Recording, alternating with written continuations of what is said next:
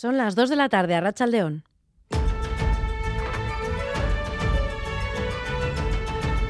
Crónica de Euskadi con Irache Martínez. Llamo al ambulatorio, no me cogen, me atienden, me dicen que me llamará una enfermera. Porque tenemos que proteger que Osakidecha siga siendo un servicio público para todos, porque el camino de la privatización está ocurriendo en todos los sitios. Y venimos a exigir al gobierno vasco y a Osakidecha que eh, paralicen ese proceso y que den un giro de 180 grados.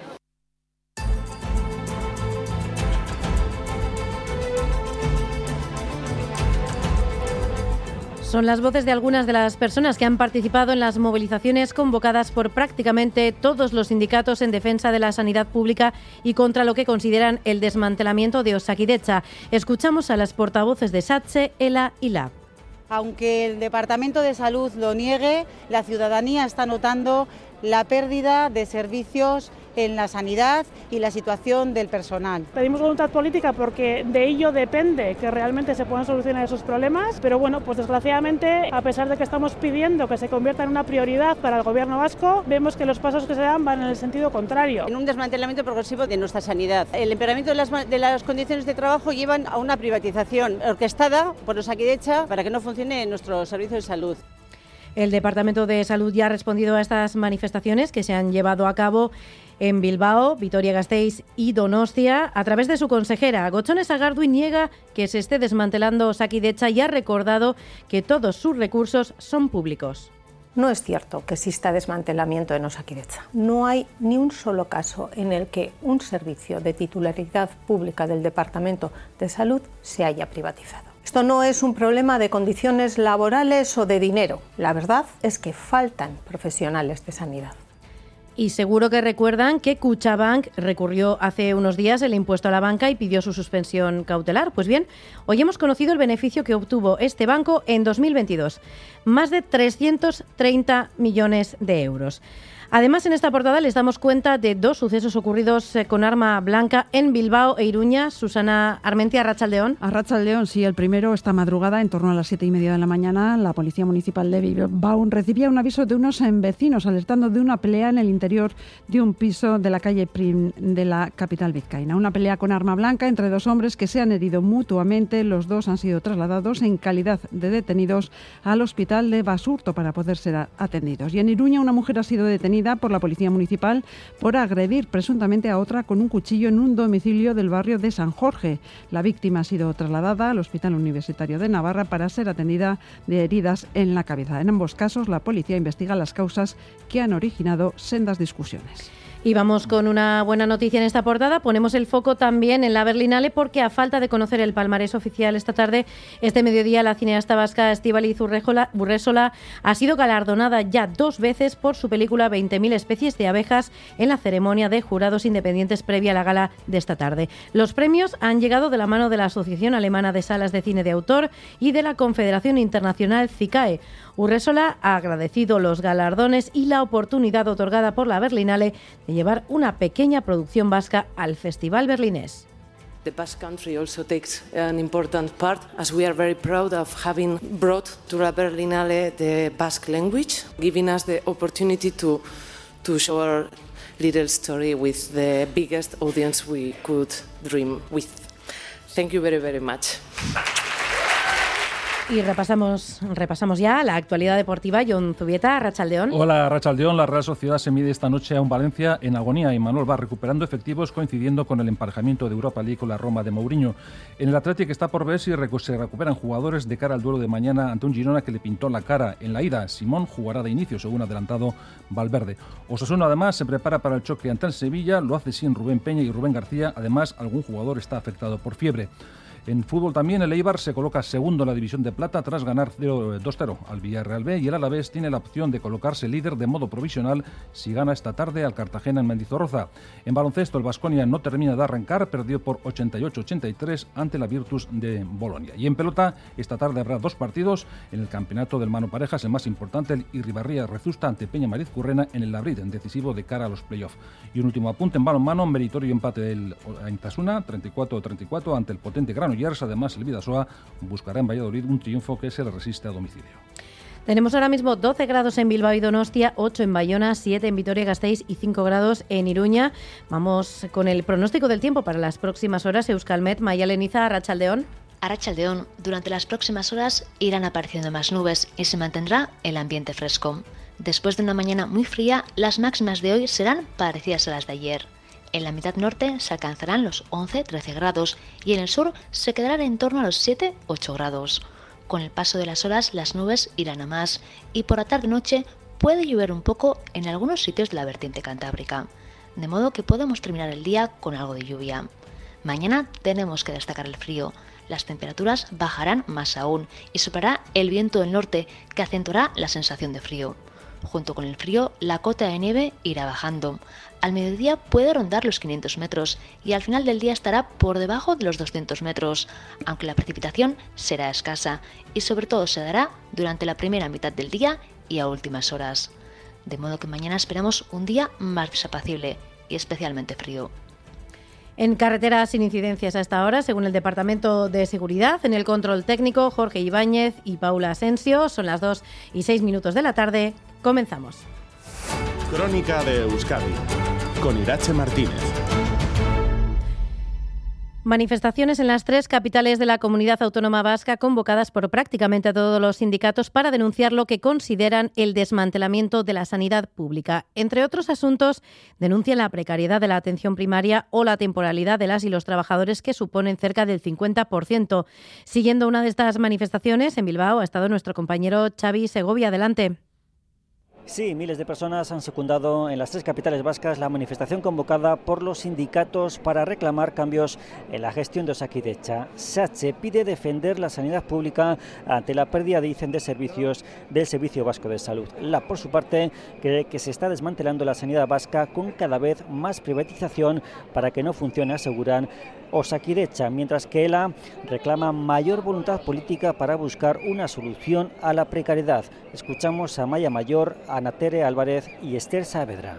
Aunque el Departamento de Salud lo niegue, la ciudadanía está notando la pérdida de servicios en la sanidad y la situación del personal. Pedimos voluntad política porque de ello depende que realmente se puedan solucionar esos problemas, pero bueno, pues desgraciadamente, a pesar de que estamos pidiendo que se convierta en una prioridad para el gobierno vasco, vemos que los pasos que se dan van en el sentido contrario. En un desmantelamiento progresivo de nuestra sanidad. El empeoramiento de las, de las condiciones de trabajo llevan a una privatización orquestada por los Aquidecha para que no funcione nuestro servicio de salud. Comisiones Obreras califica de desastre la gestión de Saquidecha y también de la gestión de su plantilla, mientras que UGT denuncia el hartazgo que viven los trabajadores para, por la falta de plantilla y también por la alta temporalidad que vive el sector. La manifestación terminaba en la sede de Saquidecha, en la capital vizcaína, para hacer patente el malestar tanto de sindicatos como de gran parte de los ciudadanos. El Departamento de Salud ya ha respondido a estas manifestaciones, lo ha hecho a través de su consejera. Gochones y niega que se esté desmantelando Saquidecha y recuerda que todos sus recursos son públicos, Perú Arregui. La consejera Gelchale niega de nuevo que la crisis tenga que ver con las condiciones laborales. Esto no es un problema de condiciones laborales o de dinero. La verdad es que faltan profesionales de sanidad. Sagardui insiste una vez más que todos los recursos de Osakidecha, habidas y por haber, son de titularidad pública. No es cierto que exista desmantelamiento en Osakidecha. No hay ni un solo caso en el que un servicio de titularidad pública del Departamento de Salud se haya privatizado. Asimismo, expresa que nunca se han invertido más recursos de los que se invierten actualmente en sanidad, un 43% más que hace 10 años. En el año 2013, el Departamento de Salud y Osakidecha tenían un presupuesto de 3.200 millones de euros. Este año contamos con más de 4.600 millones de euros. Comunica que este año se contemplan 919 plazas estructurales más, a los que se sumaría en un futuro la consolidación de casi 11.000 plazas más ofertadas en las recientes OPEs. También subraya las construcciones realizadas o por realizar de siete nuevos centros de salud, la implementación de cinco nuevos recursos de salud mental y 340 nuevos equipos para resonancias, ecografías o TACs, y que el problema es el déficit de perfiles profesionales. A este problema, que no es achacable a Euskadi, sino a varios años atrás, cuando desde la Administración del Estado redujeron las plazas de formación en medicina. Un déficit, subraya Sagardui, que se extiende a toda Europa.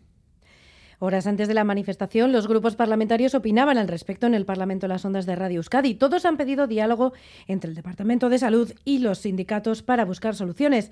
Tanto EH Bildu como el Carrequín Podemos IU han participado además en la manifestación. Lier Puente.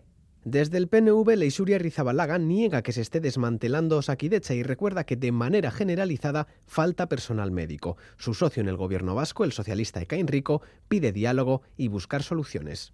Hay problemas, nunca se han ocultado esos problemas por parte de nadie, ni por parte de mi partido, ni por parte del gobierno, ni por parte de la propia consejera, pero no hay recortes, ni se está privatizando, ni se está desmantelando. Sí creo que hace falta diálogo con los sindicatos y los profesionales y yo creo que el departamento se tiene que empeñar y abordar este diálogo con los profesionales y sindicatos. EH Bildu pide no caer en la hipérbole, pero afirma que las listas de espera van a más y la sociedad se está percatando. Iker Casanova caer en la hipérbole a veces eh, te hace perder credibilidad. Osakicha no se está desmantelando, pero Osakicha está perdiendo calidad a ojos vista. Por ello, para revertir la problemática, sentarse a negociar es indispensable, como reclaman John Hernández del Carrequín Podemos y Carmelo Barrio de Pepe Ciudadanos hablas con los sindicatos, con todos, y te dicen, no, no, hemos ido, nos hemos sentado, nos informan, nos dicen lo que van a hacer, pero no se negocian. Por lo tanto, yo creo que lo primero que hay que exigirle al gobierno vasco se siente en serio. Entiendo también que a veces hay falta de diálogo por parte del gobierno, es clamoroso también en algunos ámbitos como en la sanidad, pero yo creo que eh, habría que hacer dinámicas constructivas también por parte de los sindicatos. Según Barrio, la sanidad pública no está en peligro ni en riesgo.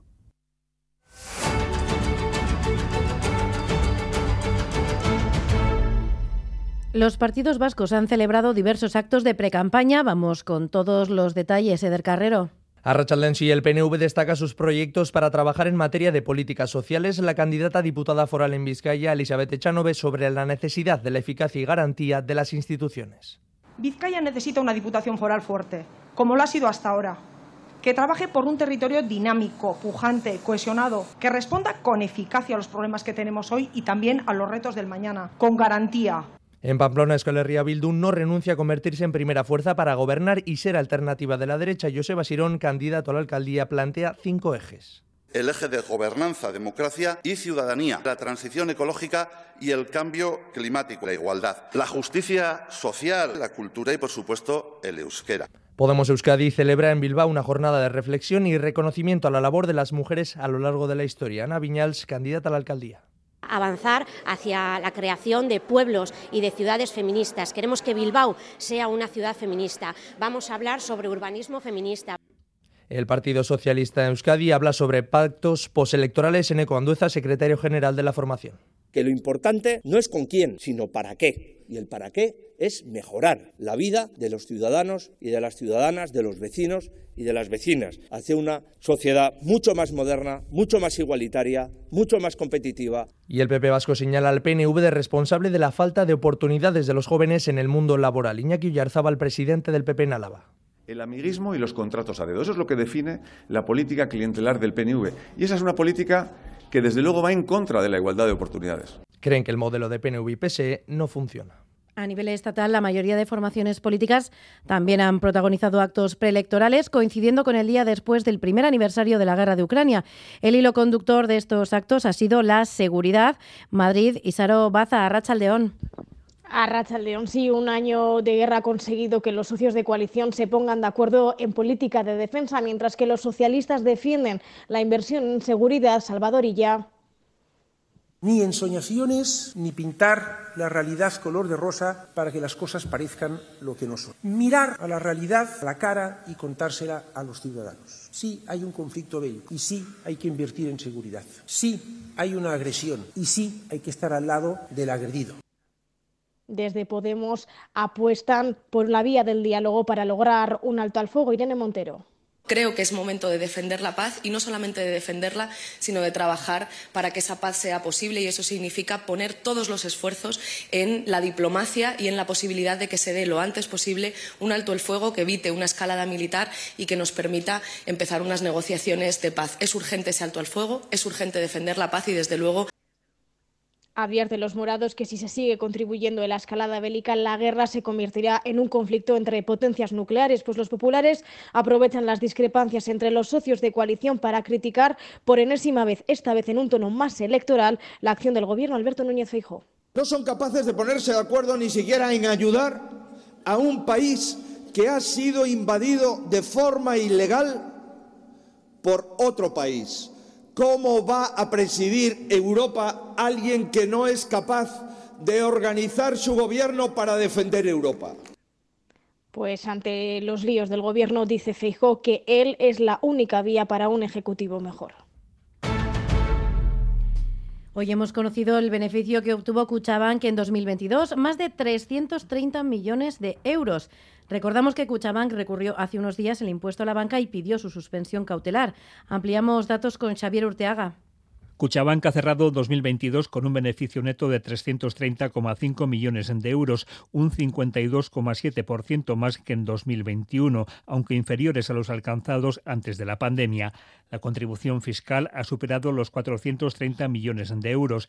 La nota de prensa difundida por el grupo hace una referencia al pago del nuevo gravamen a la banca que se ha sumado este año, impuesto que Cuchabank ha recurrido recientemente. Sobre los resultados de 2022, el presidente de Cuchabank, Antón Arriola, ha destacado que el grupo ha afrontado de manera positiva el contexto económico marcado por la guerra en Ucrania. Los ingresos por servicios han crecido un 1,3% y Cuchabank se ha consolidado como la cuarta mayor gestora de patrimonios del mercado. Además, es el tercer grupo en la lista de mayores suscripciones en fondos de inversión y cuenta con la tasa de morosidad más baja del sector. En la reunión anual de directivos celebrada en el Cursal de Donostia, el presidente de Cuchabank ha anunciado la puesta en marcha de una reflexión estratégica sobre el crecimiento y la diversificación en las fuentes de ingresos. Tenemos oportunidades para fortalecer orgánicamente muchas de nuestras áreas de negocio y en algunas de ellas ya se han comenzado a valorar nuevos y ambiciosos planes de expansión. Antón Arriola ha asegurado que el objetivo es ir un paso más allá sin cambiar el ADN y la cultura del grupo. La Guardia Civil de Navarra ha detenido a dos hombres e investiga a un tercero como presuntos integrantes de una red, de que, una red que extorsionaba a usuarios de páginas web en las que se ofrecen servicios sexuales. O la la investigación se inició mediante una denuncia de un vecino de Leitza que declaraba que tras visitar una página web de servicios sexuales recibió llamadas amenazantes en las que se le aseguraba que había hecho perder el tiempo a las mujeres que ofrecían esos servicios y reclamaban dinero. Este era su modus operandi. Tras entrar en este tipo de páginas, contactaban constantemente haciéndose pasar por los jefes de las mujeres que ofrecen servicios sexuales y solicitaban importantes cantidades de dinero. Así lo ha explicado la Guardia Civil. Este método se conoce como sextorsión. Eh, envían llamadas amenazantes, envían mensajes con capturas de pantalla, con fotografías de armas, de falsos sicarios y todo ello provocan un miedo extremo en sus víctimas. Se hicieron con 50.000 euros en toda Navarra, pero en el caso de Leitza consiguieron bloquear el pago de 12.000 euros gracias a la rápida denuncia. La Guardia Civil ha detenido recientemente a dos hombres valencianos de 47 y 22 años acusados de delitos de extorsión, falsedad de documentos, blanqueo de capitales y pertenencia a grupo criminal y se encuentran investigando a un hombre de 19 años. Igualmente recomiendan que en estos casos se haga una captura de pantalla y que en ningún caso se realice el pago. La vicelendacari segunda y consejera de Trabajo y Empleo, Idoia Mendía, proponía esta semana que el 8 de marzo, Día Internacional de la Mujer, sea fiesta laboral en Euskadi el año que viene. Por ahora es solo una propuesta. En el Parlamento, en las ondas de Radio Euskadi, los partidos se han mostrado abiertos a reflexionar sobre el tema con diferentes matices. Pepe Ciudadanos ha sido el que más dudas ha presentado, Lier Puente.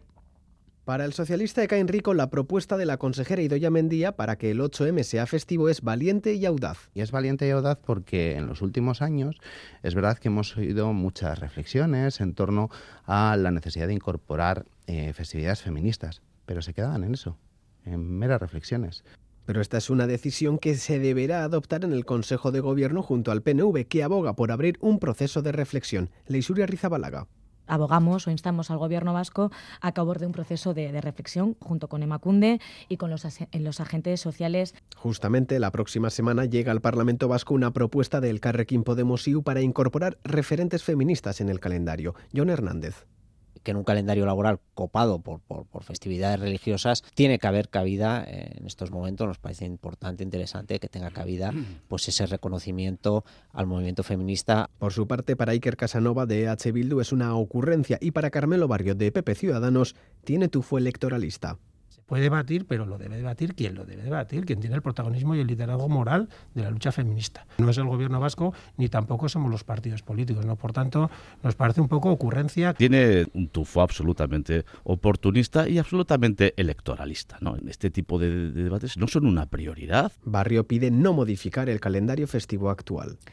Catalingune, el Servicio Navarro LGTBIQ, se moviliza esta tarde ante los recortes en medios y recursos. Tras el despido de trabajadores y un servicio centralizado en Pamplona, aseguran que es inviable ofrecer una atención de calidad y poder continuar con las campañas de sensibilización.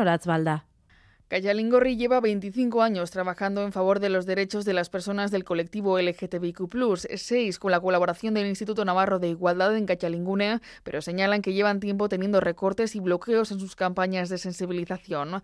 Ahora, ante los recortes de 43.000 euros que ha dejado a siete personas en la calle y un servicio que se ofrece únicamente desde Pamplona, aseguran que es inviable ofrecer una atención de calidad. A Rights Coach, ex empleada de Cayalingune. Eh, y se está sosteniendo gracias al, a la labor de Catalingorri, el voluntariado de Catalingorri, pero en realidad no hay un servicio público eh, LGTBI+.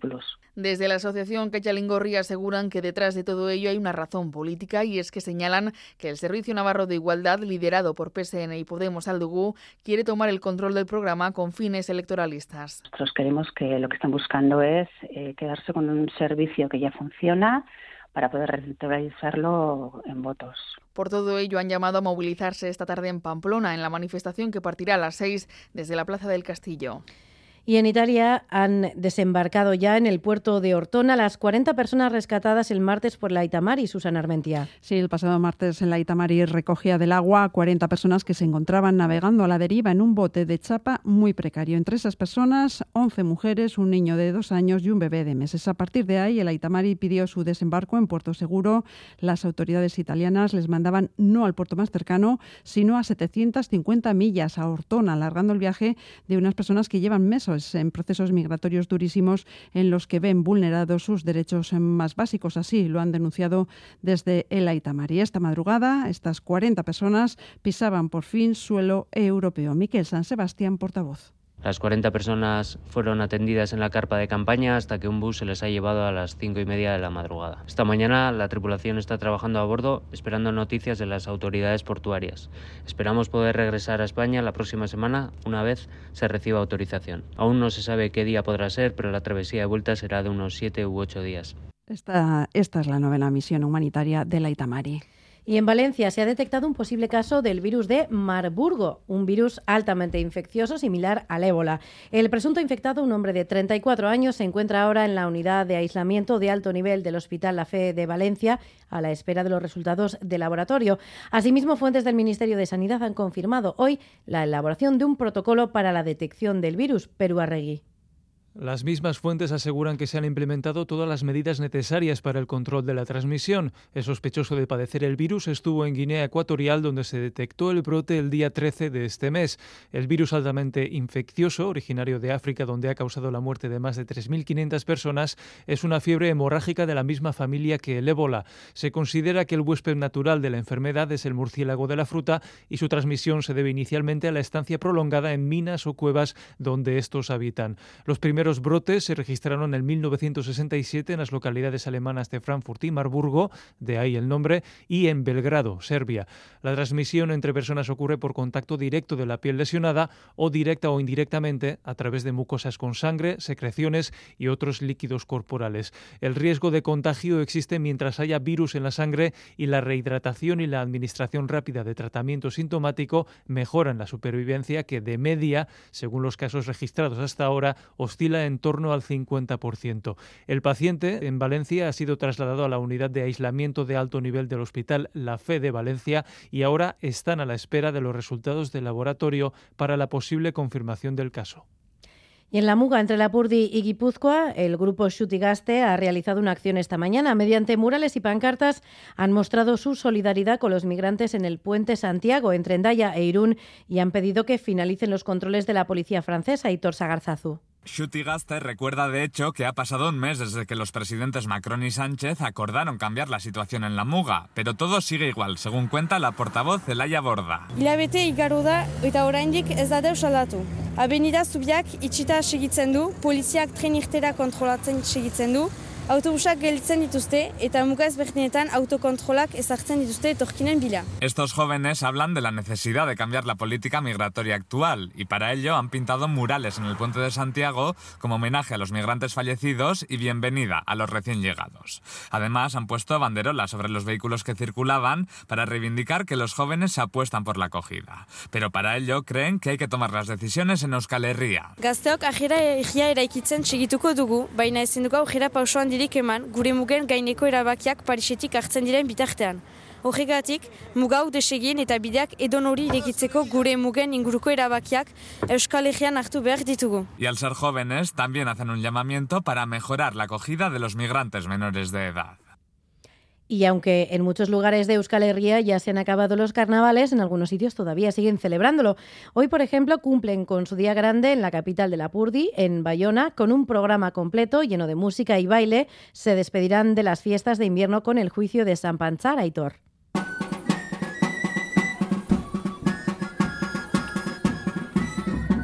Día grande de carnavales les ha tocado además con buen tiempo en Bayona. Desde por la mañana han organizado muchas actividades en pleno ambiente euskaldun. Entre ellas Bayonan Cantus con canciones de carnaval o grupos de baile venidos de todo Euskal Herria. Arabatik etortzen gara, laudiotik, lehen aldia. Agoinesetik gator. Bitzindarra dona paleu ondoko herrialde batzetan. Todas y todos nos han mostrado su intención de pasarlo bien, según alegraban las calles. Plazas plazas bagoaz eh, dantzatzen, eta ondo. Eusko ambiente ona dago. oso, oso polita eta ba, oso gustu gaude. Negutzik atzeatuko gira eta berriz uh, plazarat eta beharre uh, orako aro gisakoaikin Aún así, lo más importante empieza ahora. En unos instantes comenzará la cabalcada. A las 4 juzgarán y quemarán a Zampanzar y luego se alargará el baile. Y también el deporte, como recuerda Guillaume Irigoyen de Bayonan Cantu. Uste dut hemen jendea puxka bat erdibitua dela avironeko matxaren eta iauteren artean, bena, bon, oroz bat, ara, iauteri onak izango dira. Esperamos, por tanto, un día especial de carnaval hoy en Bayona.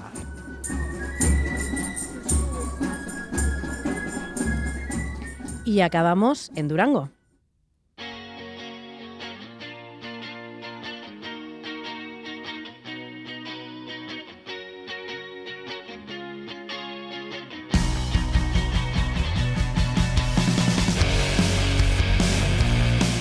Porque este sábado se, le, se celebra Berrogue y Minutu Rock 2023 en Landako Gunea, un escenario por el que pasarán 13 grupos de música, entre los que se encuentra este que escuchan, Lukiek, con su tema Vampiro Sara Orain.